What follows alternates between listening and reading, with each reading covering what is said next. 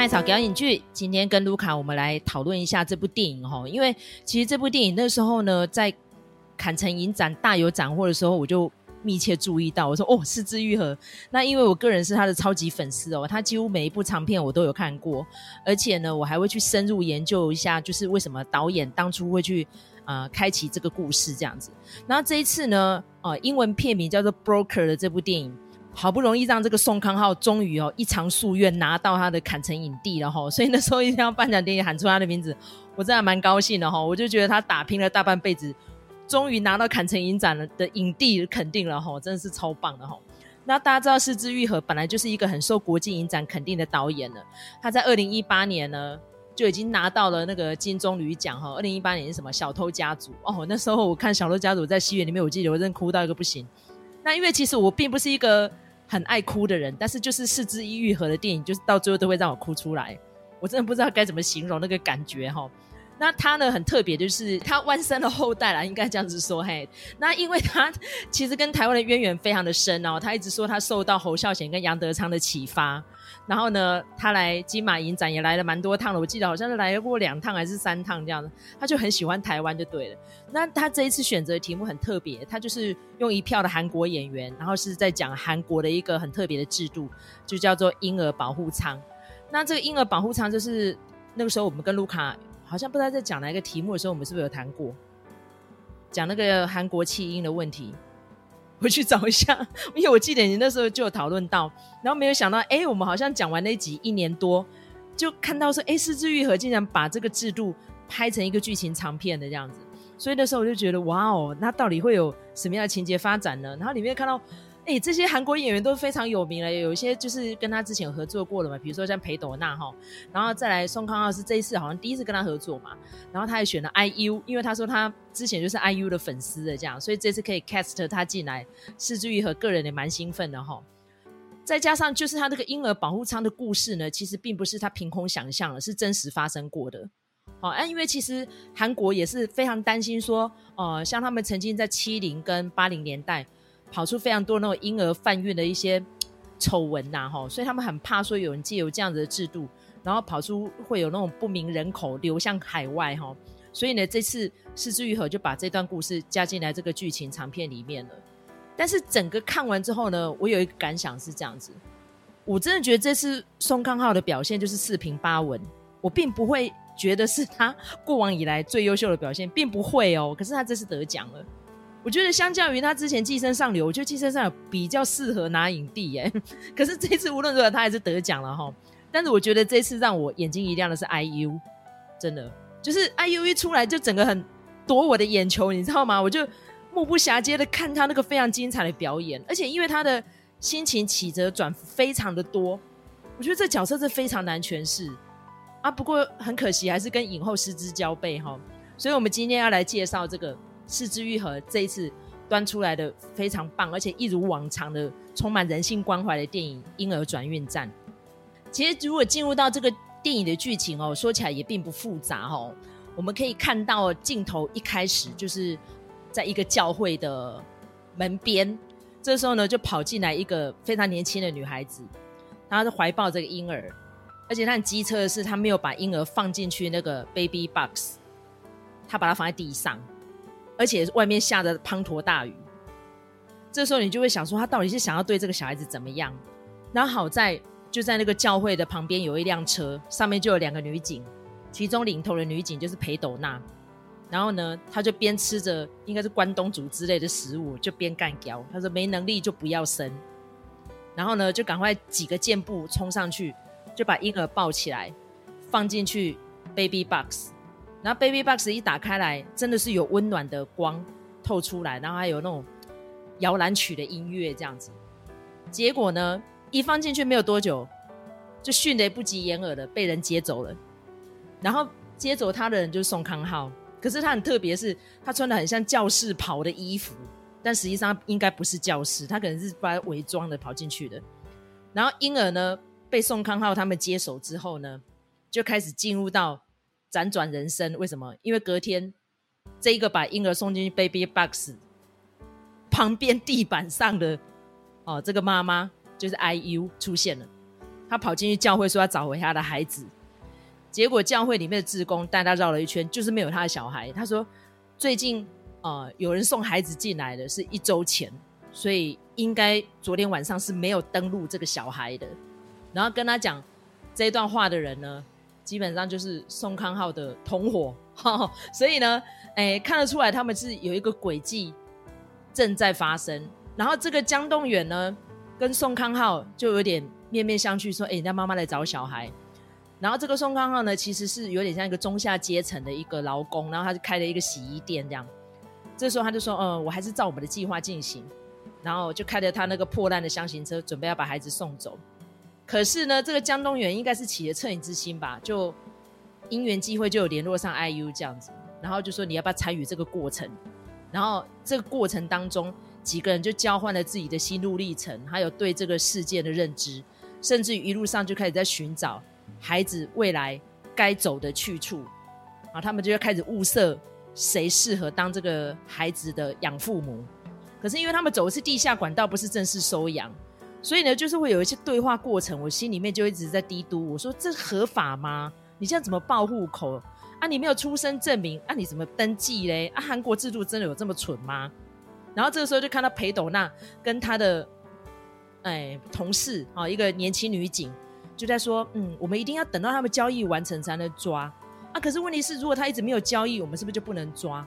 那一路要这样从几个县这样跑来跑去，那很辛苦啊。他们等于是。吃喝全部都要在车子上，然后在旁边监控，然后又要监听啊！到底你是要去诱惑他们犯罪，要钓鱼，还是要陷害，还是要怎么搜证？然后就有一些辩证这样，所以整个观影的过程，就看到我们这整个跟剧中人这样心情这样忐忑，像坐云霄飞车啊！实际上真的还有出现一段摩天轮的对话，我觉得那个对话非常的关键。如果还没有看过电影的朋友，希望你在这一段要聚精会神看剧中主角们的那个角色跟对白，其实会引起你非常多的心酸，因为谁没有过去，谁没有痛苦？这几个人里面，其中有孤儿，然后其中呢有弃儿，哦，其中呢有家庭破碎的，所以是枝裕和的电影就是一如往常的温度，每个人都有每个人破碎的过去，可是你要怎么样展望未来，然后怎么样互相填补彼此的伤痕？我觉得这就是。这部电影让我觉得非常难得的地方，但是呢，我还是要跟大家做一个提醒，就是是枝裕和的片子不会让你看到很高潮迭起啊，还是什么喷大眼泪的，不会，可是就会让你有点心酸，但是还是不失人性的光辉跟希望这样子。好，以上就是麦嫂介绍这个婴儿转运站的剧情梗概哈，所以这个电影还有哪一些亮点哦？因为基本上对韩国演员的认知哈。比较透彻的是卢卡吼，所以卢卡，你觉得嗯，这几个演员的表现，然后还有整个剧情的流畅程度，你觉得这次是枝裕和交出来的成绩单漂不漂亮？这样？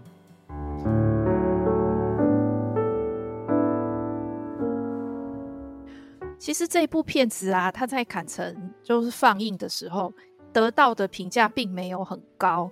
那很多人都会觉得说，哎，其实你只是用一群韩国演员来演小偷家族类似的故事而已。就是说，家庭到底是先天的还是后天的呢？哈，那我们可以看到，在这个公路电影的过程里头，好，这群人慢慢的变成像一家人哈，因为他们心里都，呃，心中所系都是这个小孩的幸福与否哈，他会在哪个什么样的家庭里头长大哈。我觉得看起来他跟小偷家族有点像，可是如果说我们把它拿来跟小偷家族比，会觉得很像；但是你把它拿来跟寄生上流比，你就会觉得非常的不一样哈。我觉得还蛮有趣的，是说，因为我们都看过小偷家族跟寄生上流，然后你就会发现，比如说这部片子《婴儿转运站》跟寄生上流一样，都是宋康昊。那为什么诶这部片子的宋康昊拿到坎城影帝，而《寄生上流》没有呢？我觉得这个也是非常有趣的。就是说，呃，我们在看《寄生上流》的时候，都会对他那一种很快的节奏，然后还有他的那种非常奇巧的猎奇的剧情设计，整个的都被吸引住。就是韩国演员一如以往的交出非常精准的一个演出。整个看《寄生上流》的过程，你是会觉得说非常的淋漓尽致，而且是很过瘾的。可是你就会发现，这样子的一个快节奏里头啊，你比较会去忽略到演员的演出啦，就说演员的演出可能都是他们都有很鲜明的角色设计，然后他们都各自有他们的叙事功能。但是呢，在这个婴儿转运站里头，至少我觉得。我在看《婴儿转运站》的时候，我非常 aware 到这是一部四肢愈合的电影，因为它的那个步调就是四肢愈合的步调，然后叙事的方法，然后包括甚至是配乐，你都是能感受到浓厚的四肢愈合的风格。但是，就是我们都说韩国的演员其实是非常会演戏的，我们看。最近的韩国电影哈，我们先不讲像洪长秀那种，就是说影展常客，可是它是比较属于艺术片取向的。我们先不讲那种，如果我们以朴赞玉、呃奉俊昊这样子为代表呃的导演风格，他们其实都是很犀利、很明快，而且他们的节奏是跟类型片比较类似的。所以这些演员，他突然放在一个四肢愈合的节奏里头，其实我自己看到的是，我看到他们很多很细微的东西。我觉得这可能是，呃，宋康昊之所以会以这部电影来呃获得坎城影帝的头衔的原因，不过我觉得其实对宋康昊来说根本就是没有差哈，因为他呢基本上已经是韩国电影的门面人物了哈。那也就是因为这样哈，就是跑这些各大影展，然后才会跟这个四肢愈合结识，种下了这次合作的一个契机哈。所以我想，对于宋康昊来说，这就是对他来说这是一个锦上添花。那刚才这个麦嫂也有讲到，就是说这部片子可能不是他最精彩的演出哈。那因为他精彩演出实在是太多了。我们就不用一一赘述，就是说他到底是呃哪一部片子哈，值得这个砍成影帝的头衔。那我觉得只是在于说，是枝裕和的片子，他他其实给这些演员很多空间，他把一些很细微的东西表现得很好。所以我觉得这是他的这部片子的价值所在。不然，如果我们光看剧情的话，就会觉得说，诶，这个题材其实算是是枝裕和擅长处理的东西。也就是因为这样子，反映在呃坎城的评价上面，其实这部评价并没有特别的好哦。我自己在看，因为这些演员基本上我都看过他们在其他地方的表现啊。可能只有姜东元我是比较不熟的哦，因为姜东元他是一个非常非常特别的演员，他呢号称是韩国的公共保护财，他那么帅哦，而且演技很好，但是呢，他都到现在已经四十岁了还单身哦。我唯一看他在这部片子里头不太适应的地方就是。他看起来了不起三十出头，但他在戏里头也是很纯情的少年。但是我就一直想到说，其实你已经四十岁了哈。那个我觉得他那个演技是有点跟他的，当然可能是因为角色设定的关系，但是我就是很感受到说他已经四十岁了，但他还是可以把他诠释的好像蛮青涩。呃，蛮天真的这样子，我就觉得哦，啊，还也也还蛮厉害的哈。那但是呢，姜东元他几乎没有演过电视剧，可能跟宋康昊一样，是呃一直在演电影的一个演员哈。那所以我觉得，既然被称为公共保护财的话呢，想必影迷也是都会很期待他这次的演出啊。IU 的部分，我觉得我们待会可以再来讨论。但是呢，我想要特别的讲那个裴斗娜的部分哈。我自己在看，可能是因为我对裴斗娜真的是蛮偏爱的。我觉得这个角色写的非常的有趣，然后他大概是里头最有趣的一个角色。就是说一开始的时候，他就哦好像势在必得，哦，他甚至还讲说他想要跟刑事组拼了，哈，就是觉得说哎，让他们不能小看我们妇女部啊，这样子哈，所以我一定要抓到这个呃，就是呃人口贩卖的这个凶手啊。哎，可是到后面他就出现转折了，他后面自己就说：“哎，我是不是在这里头是最想要卖掉婴儿的那个人？我已经变成是这样了。”当然，他也有演出来，他基本的意识形态就是说：你如果没有能力养，就不要生。你为什么要生？好，那但是呢，那个后面 IU 有打脸他嘛，他就说：如果说呃因为这样子，然后就在他出生之前就把他杀掉，这样子不是也是杀人吗？吼。所以这个，我觉得这都是一些议题可以去辩证的。但是呢，你就看那个时候裴斗娜的那个表情，你很明显就知道他是有受过伤的人。我觉得这件事情，其实在这部片子里头算是隐而不显吧。好，但我觉得他做得很蛮低调的。但是因为我看到那段的时候，我就整个非常被打动，我就觉得说，对这个人，这个警察。好，那么想要抓到犯人，但他背后一定有故事。那只是说这个故事并没有被很清楚的写出来，但是你还是可以从他后面的一些发展看到，就是说，哎，其实这个人也是心里很温暖的人。然后另外我要讲《婴儿转运传》啊，他说到底还是一个，我觉得如果以结局来看的话，他还是比较偏向韩片哦。为什么？因为我觉得韩片他们的特色就是说他们非常强调家庭，然后呢，他们也更习惯去。制造一个比较温暖的、快乐的结局，所以我想这是这部片子跟《小偷家族》比较不一样的地方。那这个不一样，可能是因为它的这个韩国元素非常的浓厚哈。那但是我觉得，用一个日本导演四肢愈合的风格来呃调度这些韩国演员，结果呢，我觉得蹦出一个非常令人惊喜的火花。看到他们演技的那种细腻之处，我觉得这个是这部片子对我来说最大的收获。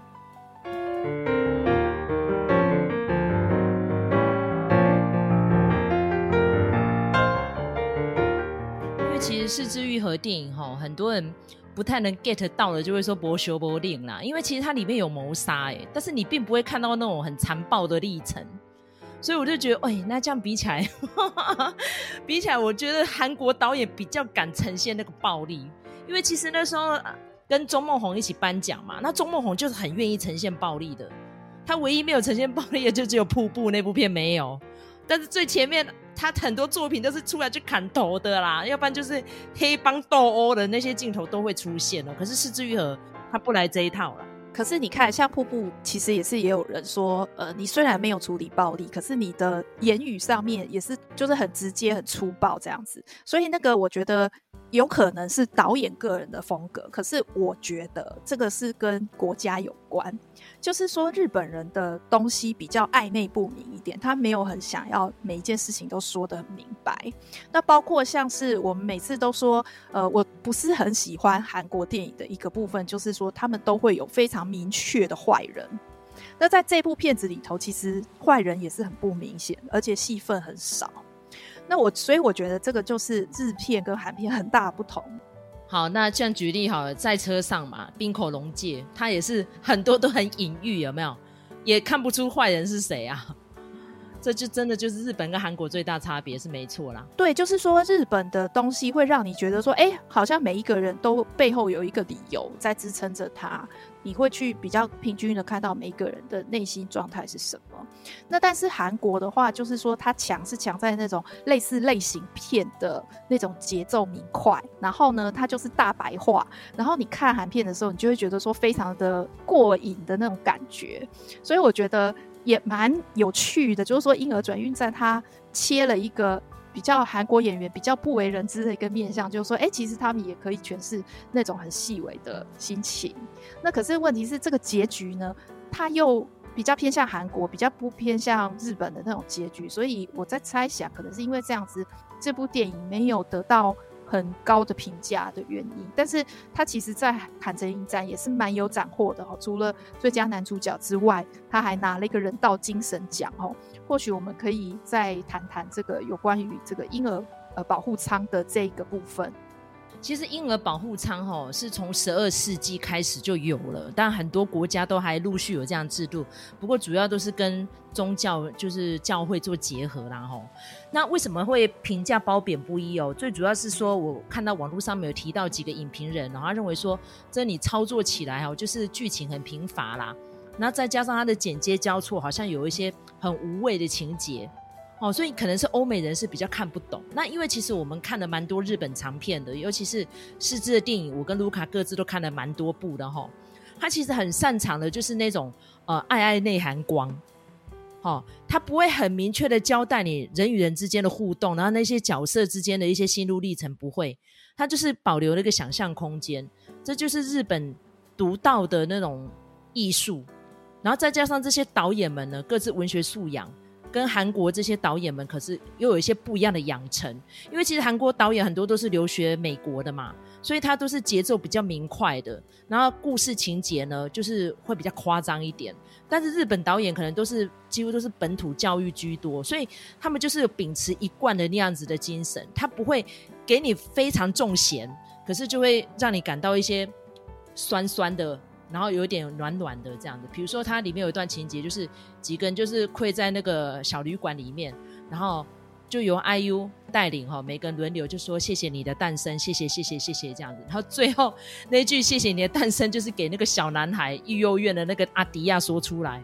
哇，你知道那一段真的，我真的差点眼泪要夺眶而出，你知道吗？因为其实事件的开端就是 IU 她不幸成为一个单亲妈妈，他选择要放弃这个孩子，因为他面临一个人生很重要的关卡。所以他其实一开始，因为他自己的生长历程很辛苦嘛，他也不希望他的孩子背负了这样的十字架，所以他那时候其实是要把那个婴儿放在地上，就是要让他死的意思，他不会再回来找他了。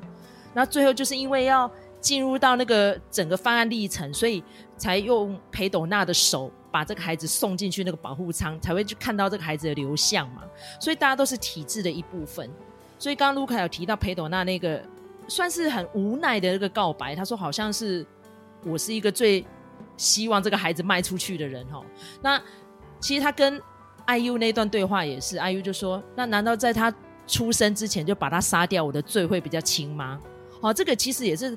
很多国家在立这个堕胎法案的时候，会一直讨论出来的一个抉择哈。你看，像最近那个美国大法官，他是不是撤回了那个罗诉韦德案？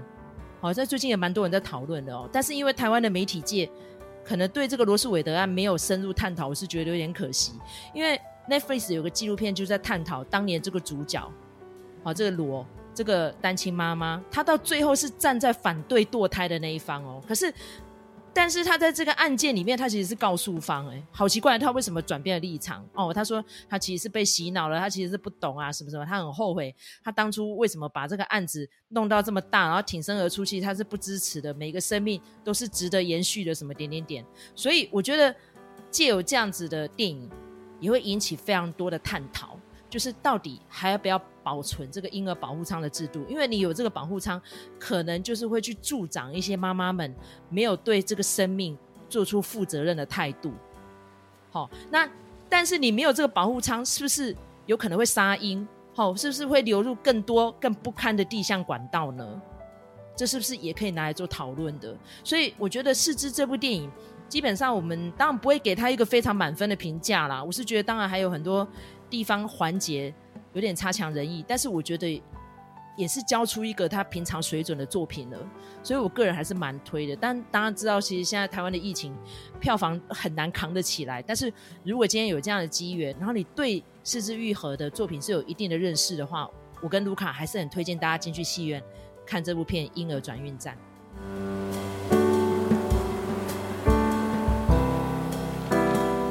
IU。呃，我注意到他呢，当然是在偶像歌手阶段啊。他的戏剧作品我其实没有看过哈。然后这一次呢，进去戏院之前，我有做过功课，就是大家都很推崇他这次的表现哈。哎，他这次的表现真是让我非常的惊艳哎。我觉得第一，因为他的外表，他这次的呈现不是大家闺秀，他就是一个像是太妹小混混这样，可是就不会让你觉得他很很粗鲁没水准，不会。但是感觉就是他身上背了很沉重的包袱。因为他不得不把孩子丢弃，后来他隔天要回去找的时候，我就在想说，哦，他那个心情转折也太大了吧？说他到底是怎么回事？如果你今天把他放在地上，就是要他死啊！再怎么样受凉，而且是下了大雨，哎，那你这样，如果只有隔天就回去，过没几个小时，那你当初何必丢？所以那时候我就在想说，他到底是遇到什么事？所以你就会很想要跟着他的身影去抽丝剥茧，找出事件的缘由，然后到最后。真相大白的时候，你才觉得哇！如果今天我是 IU 的话，我应该也只能这样做了。所以，我真的觉得他这次表现让我非常惊艳，甚至于我觉得他是不亚于宋康昊的。然后，嗯、因为我记得我有跟卢卡先分享嘛，那时候卢卡还没有进去戏院，我说哦，他像是那种颜值跟才华兼具的女艺人，很不简单呢。对，那个我觉得，如果说大家对于韩国娱乐圈有一点涉猎的话，哈，就会知道，就说 IU 她真的是一个不世出的天才，实在太厉害了哈。她一开始的时候是唱歌起家，然后呢，她唱歌就是已经应该可以说无懈可击了哈。那她在呃成名的那个时候呢，其实整个韩国的歌坛是被偶像团体所把持，那个时候几乎没有 solo 歌手。但是就是有一个 IU，他是有多厉害？他其实也可以做唱跳演出，但是当然他最强的还是他的声音，实在是非常的优美。那他甚至我觉得我我有听过他一些演唱的片段哈，有的时候他诠释那个旧的经典的金曲的时候，他会把它唱的好像他自己就是原唱一样。他真的非常厉害，他的诠释方法都非常的怎么讲，很贴切这样子。那当然，他其实也是有点像创作歌手，所以你看哦，他在这个歌曲的部分的话，他是可以自己创作的，然后他可以自己弹唱，然后甚至他也可以负责那个跳舞的部分哦。那这样是不是就已经很厉害了？后来呢，就是有人邀请他去演一部。就是那种我们所谓的家庭剧哦，长剧。那她在这个长剧里头，就是演一个很想要当明星的一个小女生哈。那她为什么想当明星？是因为她她不知道自己亲生妈妈是谁，然后呢，她呃很想要让自己被看到，看看那个亲生的母亲会不会出来认领她哈。所以她有一点像是本色演出，对不对？可是呢，这出戏呢就变成是爆红的那种国民连续剧哈。那从此之后，她又多了一个头衔，就是演员。那你说，呃，本色演出好像呃顺利的话，应该也是不令人意外。诶，但是问题是说，他后来又接了几个角色，就是让大家看到说，诶，他真的是一个会演戏的人哦。尤其是这个呃，四之玉和提到说，他在疫情期间看了个《我的大叔》，那这部连续剧呢，在这个 Netflix 上面有哈，那个如果有兴趣的人都可以去看。那他其实《我的大叔》里头就是在讲一个社会底层的故事。那甚至呢，这个 IU 他饰演的这个角色呢，比如说他背的背包啊，或者是他穿的衣服啊，剧组都要特别把他弄出破洞来哦，因为这就是一个非常穷困潦倒的一个年轻女性。但是这次呢，又多了一个难度，就是说是一个年轻的妈妈。那我想，就是以这个 IU 的年纪来诠释妈妈的角色，这个都是一个挑战啦。那所以很多人就说，因为我们都觉得说宋康昊。呃，跟这个坎城的关系不是已经非常的由来已久吗？哈，就是他已经是坎城的熟面孔了。那但是呢，今年就是 IU 他去走坎城的红地毯的时候，就大家就非常瞩目。然后你看他唱歌又那么赞，然后呃，他其实也有主持过节目哈，所以口才也不错。这次呢，这个演技上面得到一个突破，那甚至呢，人还长得还蛮漂亮的。虽然说她不是那种就是真的很美的那种大美人，可是她的脸是很耐看，而且因为她是自然脸，所以自然脸这件事情对演技是绝对有帮助的哈。当然，她就是这部片子的看点，然后我个人私心，我还是会放在裴斗娜这里哈。比如说，像是一开始的那个镜头，IU 是把呃他的小孩放在地板上嘛，那这个呃女警。她就是想要借由跟踪，然后呢，想要把这些婴儿贩运的人，然后抓到。但是她就是忍不住那个恻隐之心，她就是还是把小孩放到保温舱里头，这一切才开始的嘛。如果说他没有放在保温舱里头的话，就不会触动那个警报系统。其实教会的人是不会知道的哦。可是你从他那个小小的动作，你就会发现说，哎，这个人 虽然是女性，但是她。抱小孩的那个感觉也太不熟练了吧，哈，那好像在抱一个什么很奇怪的东西那样子。看到后面，甚至还出现了一个插花的角色，就是呢，那个看起来很像工具人的那个，可能是他的追求者还是什么的。然后，欸，因为他们跟监很辛苦啊，帮他送这个换洗衣物，还送这个呃这个吃的东西啊，还可以指定菜单哈，那就是表示说他其实是有呃 relationship。但是呢，他看起来好像不想跟那个人定下来。那他中间可能有他自己的考量，但是你就会发现说，他是一个对于人际关系其实有一点隔阂的人。到后面就会知道说，哎、他或许是有一些过去，可能在他人生里头，他有曾经做出一些选择，好导致他今天这样子的一个个性。那所以，当你看到他最后的转变的时候，你就会觉得说，啊，一切都 make sense。的那种感觉，所以我我觉得他这个角色是从头到尾的那个弧线是非常完整的。但是我也觉得有点奇怪，就是我去看他们这些，比如说幕后花絮或者是宣传的一些活动啊什么的，哎、都没有提到裴斗娜，都没出现，不晓得他是不是在忙什么新的计划。不过我觉得，就是身为那个裴斗娜常年的影迷哈，尤其是我也看过是枝裕和跟这个裴斗娜合作的《空气人形》，那我觉得。那《空气人形》是裴斗娜的人生中一部非常重要的作品，让她跟其他的韩国的女演员非常不同区分出来的一个很关键的地方。那所以我，我其实也推荐大家去看《空气人形》。那这次呢，就是她跟四肢愈合的，等于是说第一个十年的再度合作哈。那我觉得这也是一个蛮大的看点。好，那这就是我们今天这一集介绍哈，婴儿转运站。其实每一个人物角色，我们都可以拉出来个别再开专题哦。但是碍于时间长度，我觉得还是保留这个观影的乐趣哈，让我们的听众朋友们赶快进去戏院看。那或者是你们可以再敲完哦，觉得麦草跟卢卡下次可以再辟什么样的单元啊，甚至于还可以再把这些剧中人物的一些历程拿进来再讨论一遍哈。我觉得这样子也蛮有意思的，因为很多人就觉得说，嗯。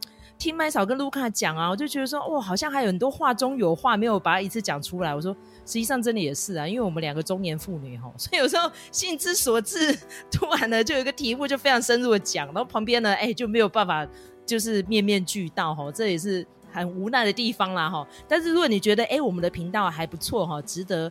鼓励跟推荐分享的话，请在各大收听平台给我们一个五星评价，或是给我们一个留言，或是给我们一个小小粮草抖内哈，我们都会非常的感谢。那今天非常谢谢卢卡，那也鼓励大家进去戏院看这部片哦，《婴儿转运站》，下次见，拜拜。